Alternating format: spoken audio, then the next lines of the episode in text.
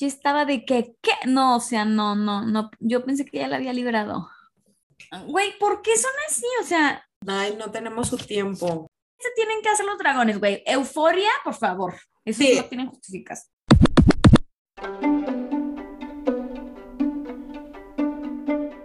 Divagar es hablar o escribir sin concierto ni propósito fijo ni determinado. Divagar es separarse del asunto de que se trata. Nada que ver es el espacio seguro del divague y por eso estamos aquí, por nuestra responsabilidad moral hacia ese lugar feliz en donde no hay estructura ni propósito más que el más purísimo placer de hablar de cosas. Cada semana divagaremos a partir de una frase famosa del cine. Tenemos solo una regla, no hablar de la película o frase que da título al episodio. Este podcast no es de apreciación cinematográfica, literaria ni nada parecido, no se asusten. Esto es nada que ver. Comenzamos.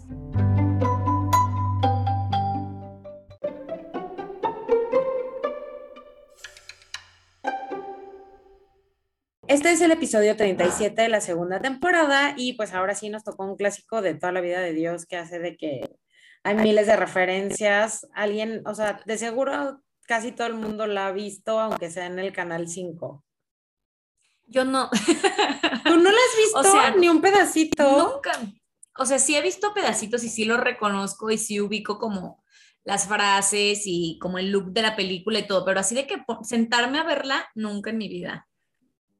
No, ni yo, bueno, mm, no sé, o sea, pero sí la he visto, pues. Yo creo que la vi sí, sí, con mi sí. papá, ¿sabes? O sea, yo, la reconozco, hace cuenta, o sea, como que puedo, si, si veo que la están viendo de fondo, digo, ah, es Terminator, pero ni siquiera sé exactamente bien a bien de qué se trata, o sea, se me confunde con Robocop.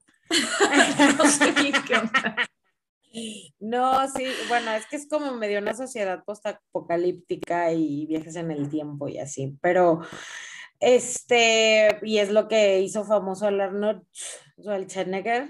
Sí. Este, pero la frase, o bueno, la palabra que va a dar rienda suelta a nuestro divague es volveré y que pues en su versión original es I'll be back. La película es Terminator del 84. ¿Quién la pronunció? Pues eh, Terminator, que es Arnold Schwarzenegger, que después le valió el apodo del Gobernator. Sí, el otro de que sé en una escena en la que un agente de policía le pide que se siente y le niega la entrada a la comisaría, o sea, le aplican el ya siéntese señora. Al momento se vuelve con el coche de policía que ya destroza todas las puertas, comenzando una masacre en el edificio y eh, pues aparentemente es una de las mejores películas de los años 80. Bueno, a ver, aquí depende a quién le preguntes. Para mí no, pero digo, de las más icónicas, por supuesto que sí. Sí, y pues, a ver, a ti, Mane, ¿qué, te hizo pensar o qué, pensaste con eso?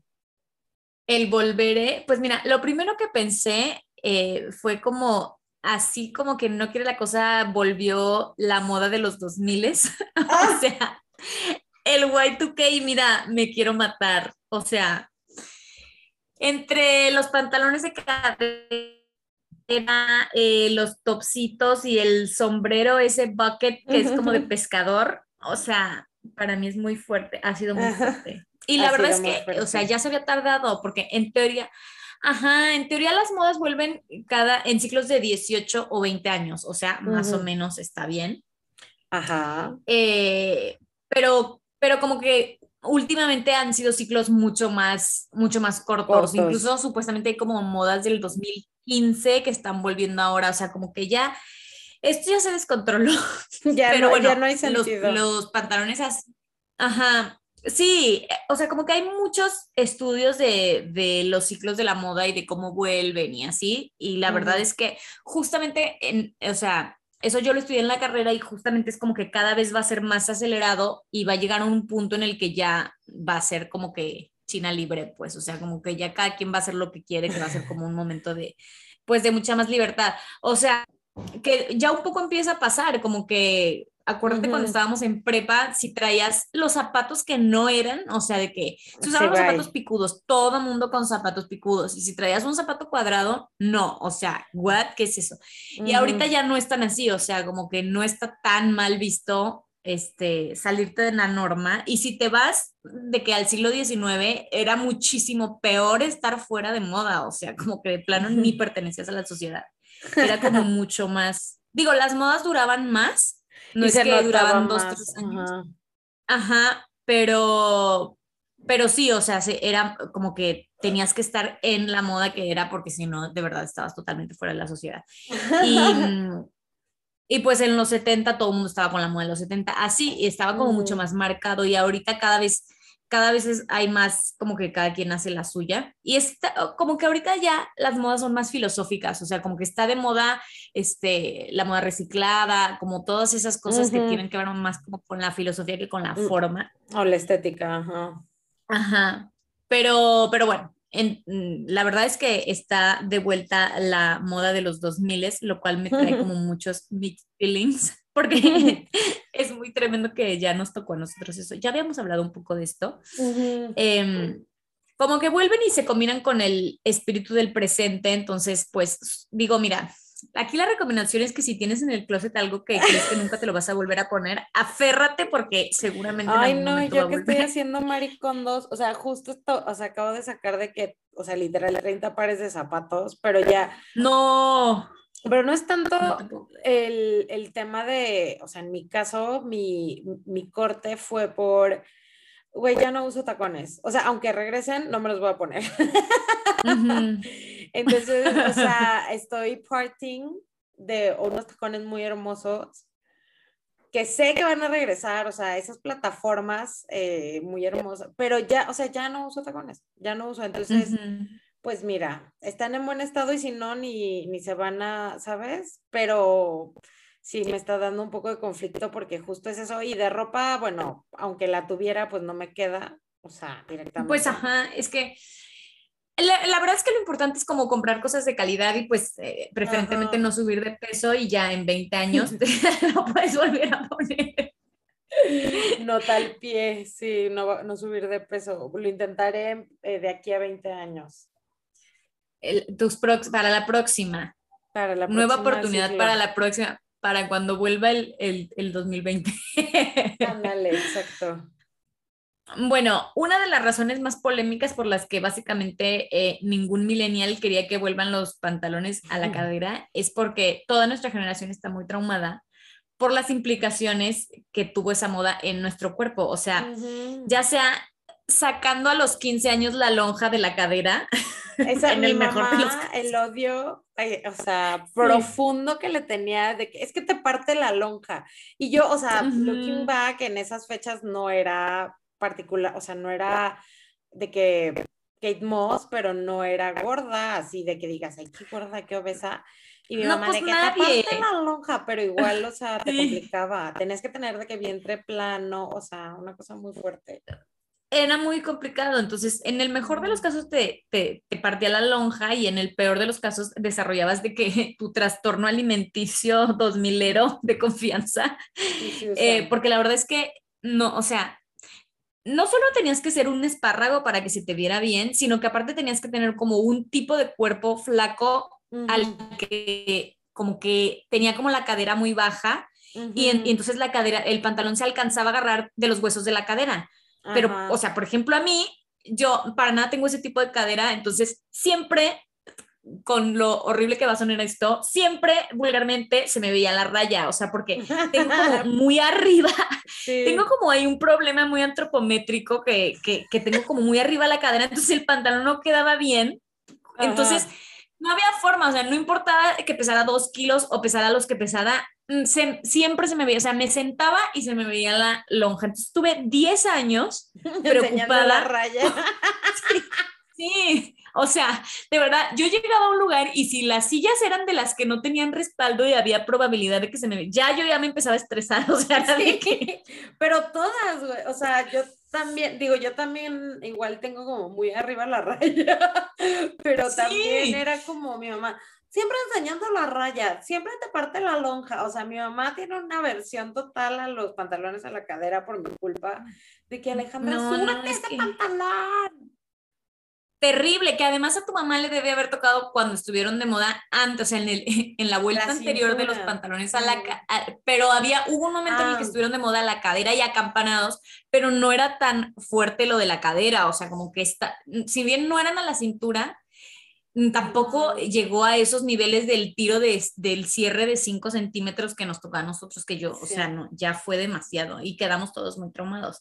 Entonces, eh, eh, si eso nos pareció extremo, la verdad es que las modas del siglo XIX le dicen a los pantalones de cadera y a los trastornos alimenticios, quítate que ahí te voy, porque eh, la verdad es que, como saben, el siglo XIX es una de las de mis épocas favoritas de la historia porque la sociedad llegó a un nivel de ridículo que yo no puedo, no puedo creer que fue posible. O sea, yo me muero que me toque vivir ahí. Para nada lo digo como, ay, qué lindo el siglo XIX. No, pero me parece apasionante como hasta dónde estaban dispuestos a llegar por pertenecer. O sea, fue muy terrible. De que hay que increíble que me em, rompan las costillas. Sí, exacto. Entonces voy a hablar como de las modas del siglo XIX que, este, que eran muy malas para la salud. Obviamente el primero es el corset que está teniendo su revival, la verdad. Eh, que en los 90 también lo había tenido. Bueno, obviamente, obviamente no, no, no, o sea, en versiones más amigables que como fue en el, en el, en el 19, en donde realmente llegaban de que a una cintura de 40 centímetros y les dañaba los órganos internos, o sea, el corset de ahora pues obviamente no, no llega a ese punto, sí, pero, pero sí. Todos los 15 años traían corset. Claro, obviamente, pero pero el, el, corset del siglo XIX de verdad estaba apretadísimo y, y, lo usaban todo el tiempo, o sea, estar sin corset era como estar sin, era peor que estar de que sin ropa interior actualmente, digamos. Entonces, eh, de hecho, en, la, en el léxico existía como straight lace para una mujer que, que literal lo que se dice apretada, que, que, era una mujer como que, te, que, que se decía que si tenías como el corset bien puesto eras como pues una persona como respetable, de, de moral eh, justa, digamos. Y si eras una loose woman, era eh, que usabas como el corset ahí a medio aflojar y que pues básicamente eras una semiprostituta. Entonces, em, pues tenían que estar como todo el tiempo con el corset apretadísimo y mientras más apretado lo tenían mejor. Entonces, la verdad es que empezó a desarrollar un montón de eh, enfermedades horribles, bueno, no enfermedades, pero pues situaciones de salud en las mujeres Em, en, donde los órganos se te cambiaban de lugar porque pues no podían estar en su, posición original y eso les, les creaba como hemorragias internas, indigestión, constipación, mareos, desmayos, un montón de cosas. En, en, en 1874 se publicó una lista de 97 enfermedades atribuidas al uso del corset. O sea. Eh, en donde se incluía, por supuesto, histeria, melancolía. Güey, yo también, o sea, si de por sí ya nací, imagínate, ya nací histérica de que sin corset, o sea, con eso ahí todo el tiempo, o sea, claramente más loca me hubiera vuelto. Y en época de calor, no, no, no, no, qué horror. Terrible, terrible. Sí. Eh, pero bueno, otra de las modas criminales del siglo XIX fue la crinolina, que, mm, que ya como pica. Se mantiene, se mantiene en los, en los 15 años. que no solamente era como ese textil así duro que da volumen, sino que era como toda una estructura de varillas, así de círculos em, que, que, van llegando a las, o sea, se van haciendo cada vez más chiquitos y llegan a la cintura, entonces se hace como una forma de campana y, y es un volumen gigante que además de ser incomodísima de usar, porque pues obviamente eh, no se podían casi que ni sentar, no pasaban la puerta y, y, era, realmente era una ridiculez porque no tenían como conciencia del tamaño de su circunferencia, entonces eh, muchas veces les llegó a, pesar, a pasar, o sea, así como cuando los perros son demasiado grandes y no se dan cuenta de su tamaño y van por la vida tirando todo. Eh, la crinolina así era muy grande y, además era muy inflamable, entonces si pasabas peligrosamente cerca de una chimenea, una fogata, una lámpara, una veladora o lo que sea, se te podía incendiar la crinolina. Sí, y aparentemente eh, la crinolina incendiada era como un, problema medianamente habitual. sí, Allegedly, dos hermanastras de Oscar Wilde se murieron porque se les quemó la crinolina, incomprobable, pero pues, supuestamente sí es el dato. Y según el New York Times, se incendiaban en promedio tres crinolinas por semana. O sea, no mames. era de que, por favor, dejen de usar crinolinas. Insostenible ese pedo. Sí, sí.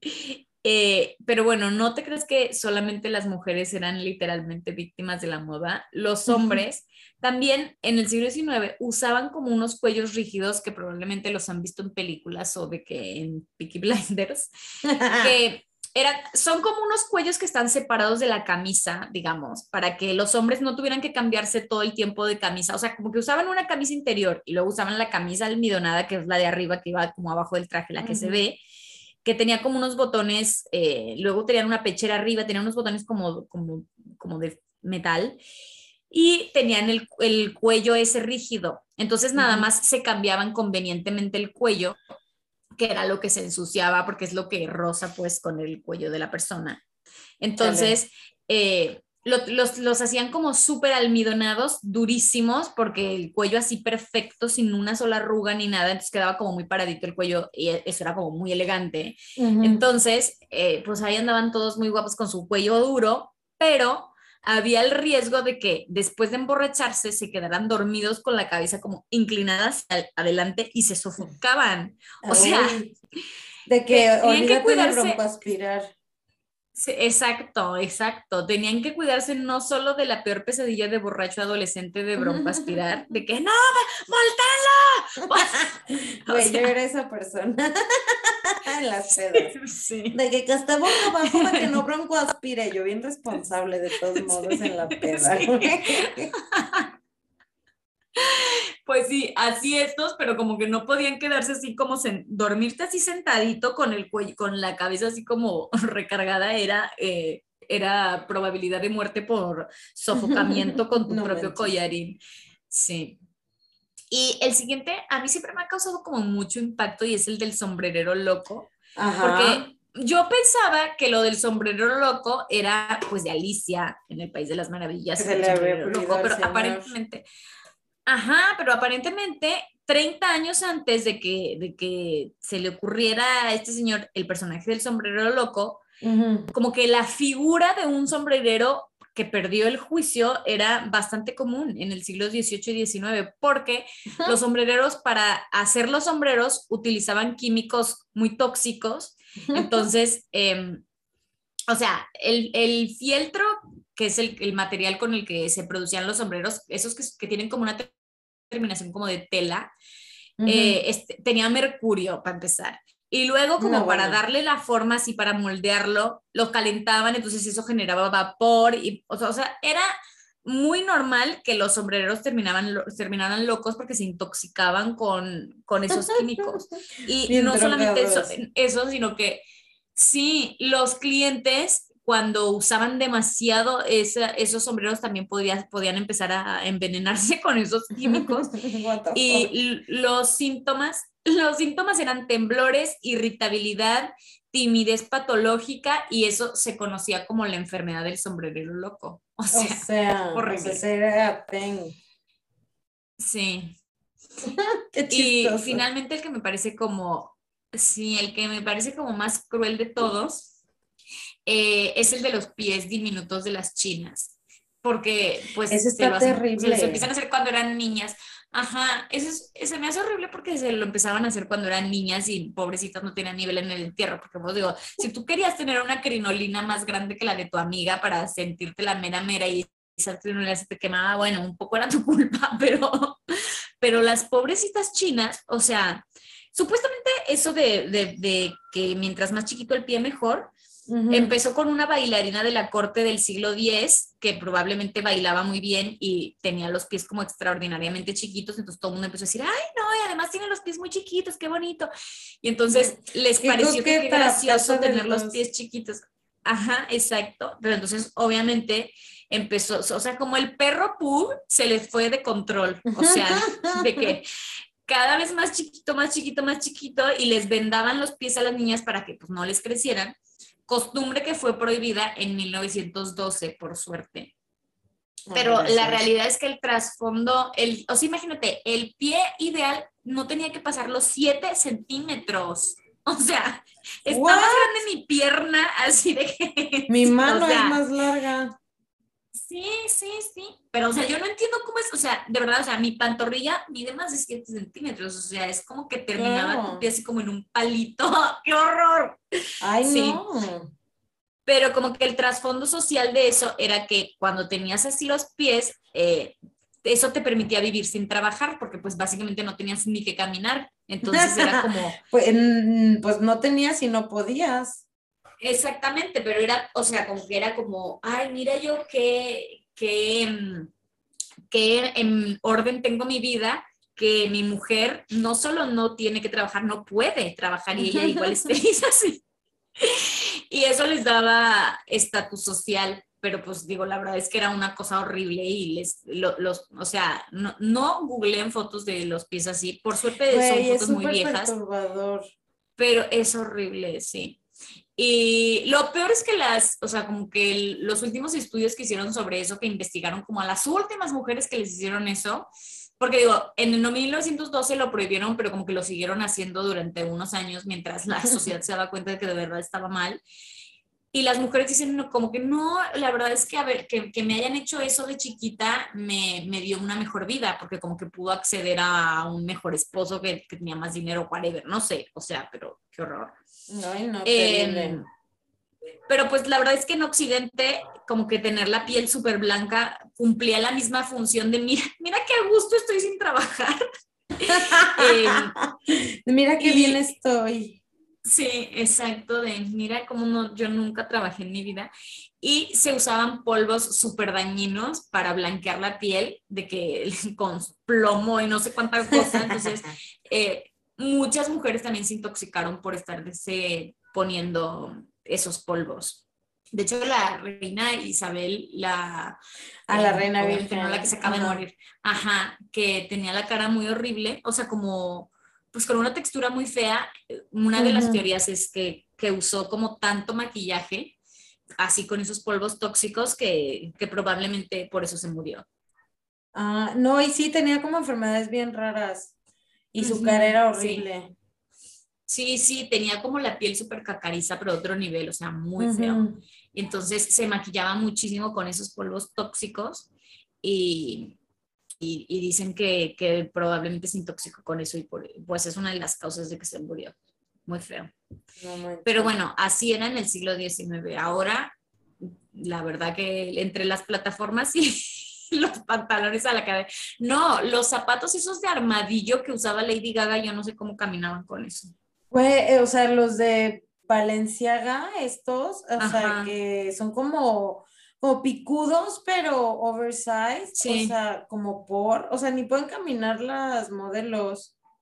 Sí, sí, sí. Pero, pero bueno, miren, moraleja de la moda lo que te acomoda.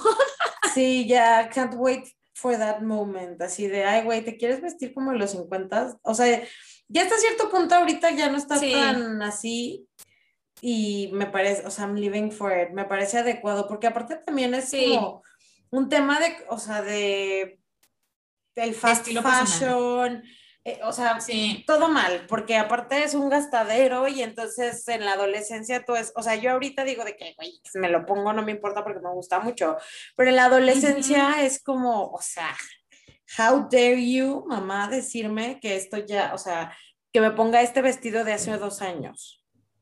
Sí, es que así era.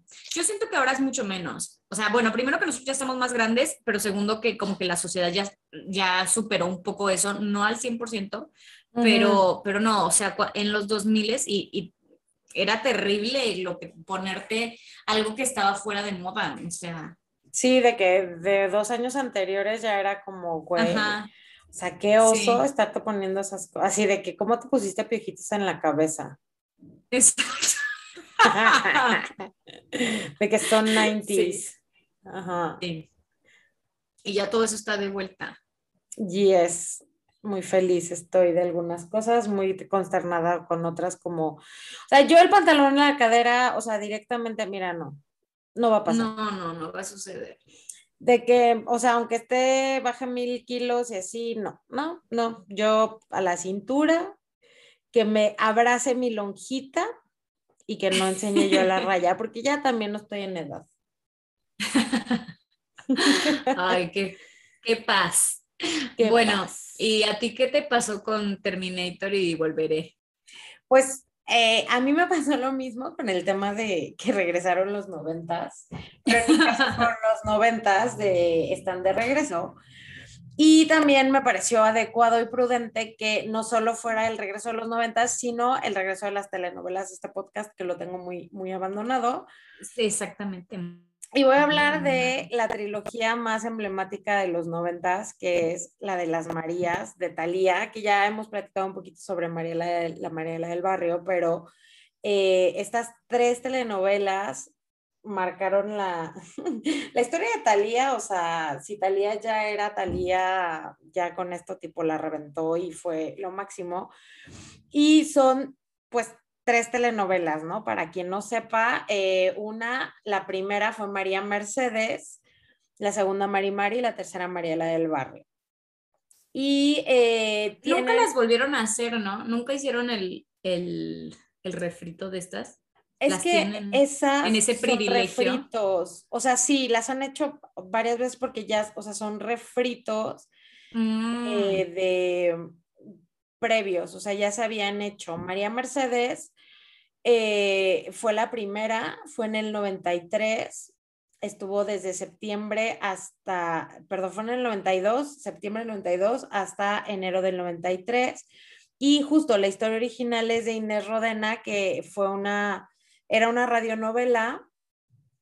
Y este, ya, o sea, como se conoció primero, o sea, fue la italianita en Venezuela en el 73 y en México era Rina, que también la rompió en los 70s.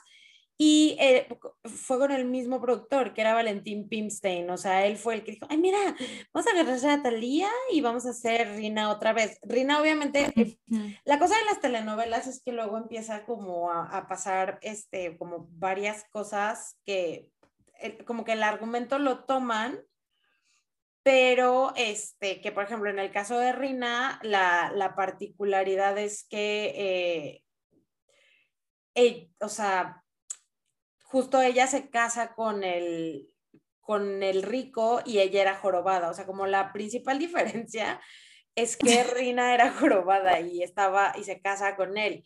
Y en el caso Y luego le quitan, le quitan la joroba o se queda jorobada toda la novela. Sí, de hecho.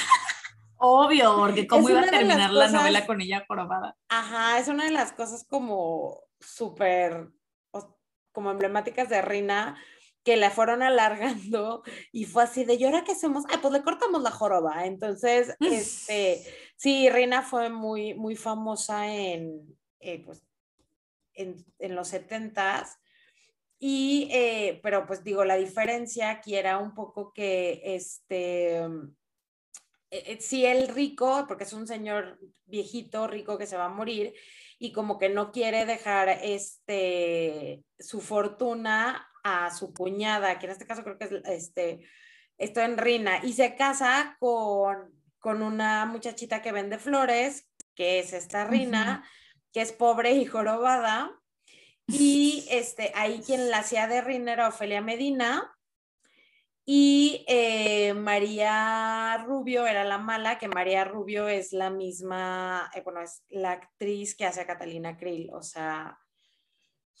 Y eh, en el caso de María Mercedes, pues ella vendía, en Rina vendía flores, esta muchachita vendía eh, cachitos, no sé si te acuerdas de la canción, que también, o sea, esta, la particularidad de las Marías es que aparte iba acompañada de una canción exitazo de Thalía, este, era María Mercedes para servirle a usted, de mi familia, me encargo yo, mi madre nos abandonó, y bueno, la mamá era alcohólica, y digo, y bueno, nuestro padre nos abandonó, bueno, no sé, no me acuerdo muy bien de la letra, pero él, este, o sea, le deja a a ella la, fortuna, o sea, tipo, no, mm, mm, pues no sé, no me acuerdo si se casa, creo que no, se la deja a ella y es así como ahora tráiganse a la muchacha y ella se termina enamorando de Jorge Luis, que Jorge Luis pues es eh, Arturo Peniche.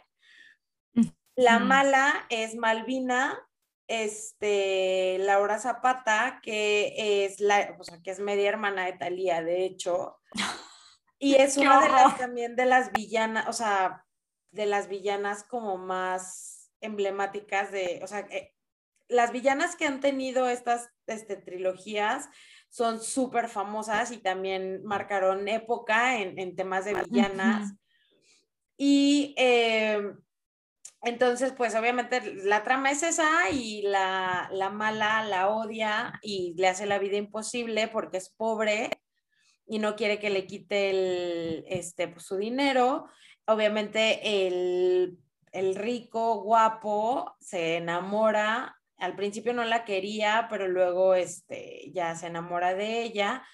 Y al final, la mala, eh, también tienen las, o sea, como los finales más gachos de la bueno, no más gachos, pero de también de, de, los típicos finales de telenovela de la mala. Entonces, este, en la de María Mercedes, la mala, que es Malvina, termina estando loca, o sea, como que no puede soportar que la pobre le gane todas las partidas y termina loca en un hospital psiquiátrico pensando que ella es ahora la que tipo vende cachitos, ¿no? se, vuelve súper loca y eh, esa pues fue la primera y después fue Marimar, que esa también es muy famosa porque es eh, ahora la pobre, es este, eh, no vende boletitos de, de lotería, sino que es una costeñita y es súper chistoso porque pues Talía habla como costeñita. Y, habla con el perro. O le habla el perro o algo un perro que habla que, que, es muy maravilloso, que es pulgoso y que dice pasume, que son cosas, o sea, como memes que aparte están como regresando y TikToks y así, eh, con temas de lip sync, no sé si lo has visto, pero hacen mucho lip sync de este tipo de telenovelas.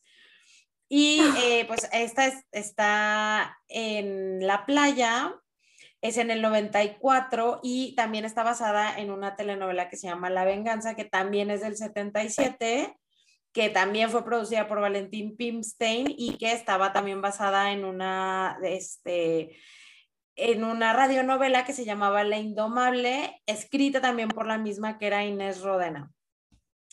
Y el, elenco principal de, de, la de los 70 era con Elena Rojo. Y eh, la, pues básicamente la historia acá es que la, en la pasada la mala era como parte, era de la familia de, de esta, del señorcito que se muere. Y en este caso es que eh, Marimar pues vive en la costa, vive con sus abuelos y su perro y eh, ella roba unas cosas para tipo darle de comer a sus abuelos y conoce este al capataz que intenta aprovecharse de ella y entonces conoce a, al, al chicho de la película Gacha, que es, es futbolista y la defiende y ella se enamora de él. Y eh, después la, o sea, ella empieza, pues se enamora de este que es Eduardo Capetillo, o sea, aquí el protagonista es Eduardo Capetillo, la mala es Chantal Andere, y pues obviamente la mala, o sea, Chantal Andere es la que se quería casar con el guapo, y pues le hace la vida imposible, también haciendo una de las escenas más icónicas de las telenovelas, que es cuando la hace recoger eh, un collar de perlas del fango con la boca. y al final, María, esta Marimar, hace que ella recoja las escrituras de su casa de un charco. Les encanta lo cíclico. Ajá, sí, o sea, como que se la regresa y su, o sea, el final de esta, o sea, obviamente se mueren o se vuelven locas, ¿no? Entonces, este ella tiene un accidente de coche, o sea, Chantal Andere, que era Angélica Narváez, eh, tiene un accidente de tránsito, se queda atrapada en la parte de atrás del taxi donde iba y este, que, o sea, lo había, había chocado contra un camión y entonces eh, pues se quema el, taxi eh, y pues ella se quema, pero ella sale hecha así como una antorcha humana y gritando agónicamente este, hasta que se desmaya en la carretera y pues tipo se mueve, digo, se desmaya y eh, ella termina eh, pues en el pabellón de quemados con el cuerpo totalmente quemado. Admit, y ya admite ella que fue ella quien quemó a los abuelos de Marimar, porque una de las escenas también más feas es que ella le queman el jacalito de los abuelos. Y este, pero no sé, o sea, ella no, no, tiene... Algo que pasa en las telenovelas que es, eh, hay unas que no tienen este arco de redención y ella dice así como, sí, yo la quemé y, no, y lo volvería a hacer de que I regret nothing. Ajá, entonces, este... Y pues obviamente se muere, o sea, dice así de que sí, yo los quemé, quémelos a todos, no sé qué y le dice así como, quémala, quema Marimar y ya luego se muere, ¿no? Entonces, este, pero sí está muy gacho cómo se muere. Y pues es también súper famosa la escena esa que la hace sacar, este, o sea, el perrito que es Pasumecha, este, Marimar, eh, la escena eh, que ella hace recoger el collar, un collar de perlas del fango y luego la otra la hace, o sea, la otra ya en empoderada, porque también tienen esta particularidad que empiezan siendo pobres y así letradas, analfabetas, no sé qué, y luego ya tipo doctorado en Harvard y así ya en señoras sí. de Polanco. Entonces ya cuando está como en ese momento Marimar, la hace a la otra sacar las, las escrituras de, de su casa o de una, no sé, como para que no se quedara en la ruina, porque termina casi quedándose en la ruina. Y este, pues esa también tenía su, su, intro muy particular, que era en el mar, y, y sale Talia ahí como la sirenita. Este sí, nunca entendí por qué salía disfrazada de sirena, o sea, como que... Pero tiene su momento de estoy en la roca y choca el mar atrás de mí. O sea, una cosa muy hermosa y muy emblemática de los noventas, claramente. Y pues también tiene a Chantal Andere, que es una de las malas de la vida de las telenovelas que siguen, siguen estando. Y pues la última es Mariela del Barrio, que es la última. Después hizo una que se llama Rosalinda, pero ya no o sea, tipo, ya no, ya no es lo mismo, pues. Sí, como que fue como, bueno, ya, ya te habíamos superado, ya, bye. Y esa no tuvo tanto éxito. Y eh, María, bueno, sí, todo lo que es. Pero esta está basada en Los ricos también lloran, que es otra, es así para que veas, eh, o sea, creo que hasta a ti te suena, espero, a sí, es sí, 79, que salía nuestra adoradísima Berito Castro como protagonista y Rogelio Guerra, o sea, era de que la reina, o sea, como es un poco la reina de las telenovelas de los noventas, este, hace la película, la película, de la telenovela de la reina de las telenovelas de los setentas y ochentas. Ahí luego, pues agárrate que está el Fernando Colunga, que güey sigue haciendo, o sea, sigue siendo el, el galán de telenovelas, tiene 50 y lo siguen poniendo así de que, o sea, van, creciendo las protagonistas, ajá, y no lo superan, pero bueno.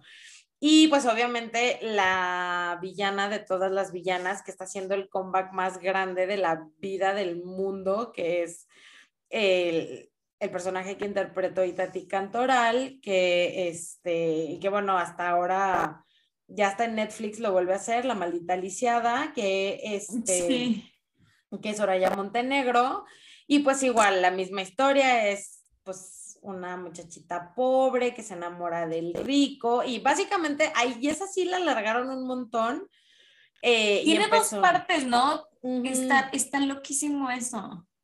Y aparte, eh, o sea, ya al fin, o sea, si de por sí no hay como mucho sentido, o sea, ya luego cuando entra Nandito, que es el hijo, y luego, o sea, eh, que está muy raro porque Soraya se enamora de Nandito, que es lo que detona la escena de Maldita Lisiada, que justo estaba viendo una entrevista hace poquito de Tati Cantoral, y que ella, güey, tenía de que 20 años y la hicieron parecer como de 30 y luego como de 50, pero aparte ella se la vivía en la fiesta que cuando esa escena de la maldita lisiada que traía la cruda de su vida, o sea, estaba muriendo y que fue así como, ¿qué O sea, que si no hubiera estado así de peda igual no le salía.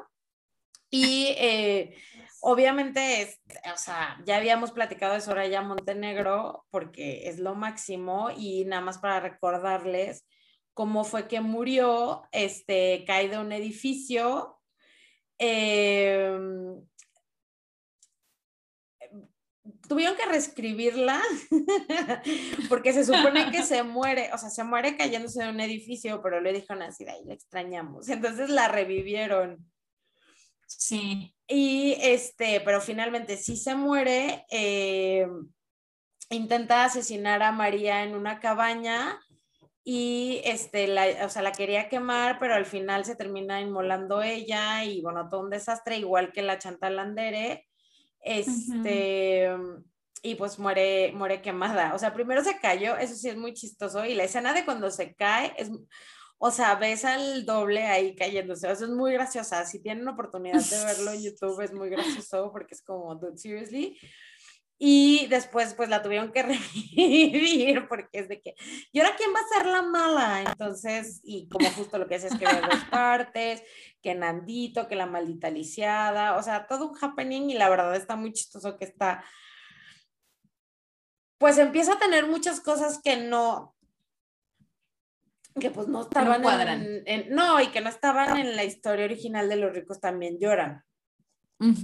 Y, eh, pero también, bueno, catapultó a la fama Osvaldo Benavides, que ahora, bueno, es chaborruco guapetón, y bueno, si lo ves en esa con el pelo güero, unas cosas horribles, entonces, como eso se convirtió? Porque a mí ahora particularmente se me hace muy sexy. ¿Ahorita qué ha salido últimamente? Eh, Monarca. Ah, no la vi. Ah, está muy buena. Salen Monarca. Salen algunas seriecillas de Netflix de estas nuevas que están haciendo de tipo Netflix Prime y así. Creo que sale en la, en la película esta nueva que, porque él, él salía en Soy tu fan, que era esta serie, o sea, muy adelantada a su época, porque la hacían en el puente. Ajá, era como un puente entre una serie y una novela, ¿o no? Ah, o sea, pero, o sea, te estoy hablando que eso era en los 2000, creo. O sea, y, em, y ya ves que hicieron la película y va a haber una tercera temporada o cuarta o no sé. Este, sale también en una telenovela que a mí me gusta mucho, que sale esta Silvia Navarro que se llama La suerte de Loli, que la pueden ver en, en HBO, está en HBO creo. Y sale, ¿sabes en dónde? En The Good Doctor en una gringa. ¿A poco? Ajá, que es la de este, o sea, la de The Good Doctor es una serie de doctores que es em, de, es un cirujano, o sea, es un chavo como súper inteligente y como súper talentoso que, tiene, eh, autismo. Ajá, pero está, eh, el otro día estaba viendo, yo así de que ya sabes, de que viendo, bueno, no viendo, entrando en un hoyo negro de, de YouTube o Facebook o you name it, que obviamente a mí me salen muchísimos promocionales de series y así. Sale el promocional de The Good Doctor y yo, ¿what? Así de que, de eso es que lo tienes que regresar, de que no es cierto que, o sea, que vi a este güey ahí. y este, pues va a salir, eh, y bueno, he hecho algunas, este, peliculillas pero, o sea, yo la última, en la suerte de Loli se me hace como súper guapo y también lo vi en una que se llama La Bella y las Bestias, que es también una telenovela y se me hace muy guapo. Monarca probably sería la que aguantes, porque las demás no creo.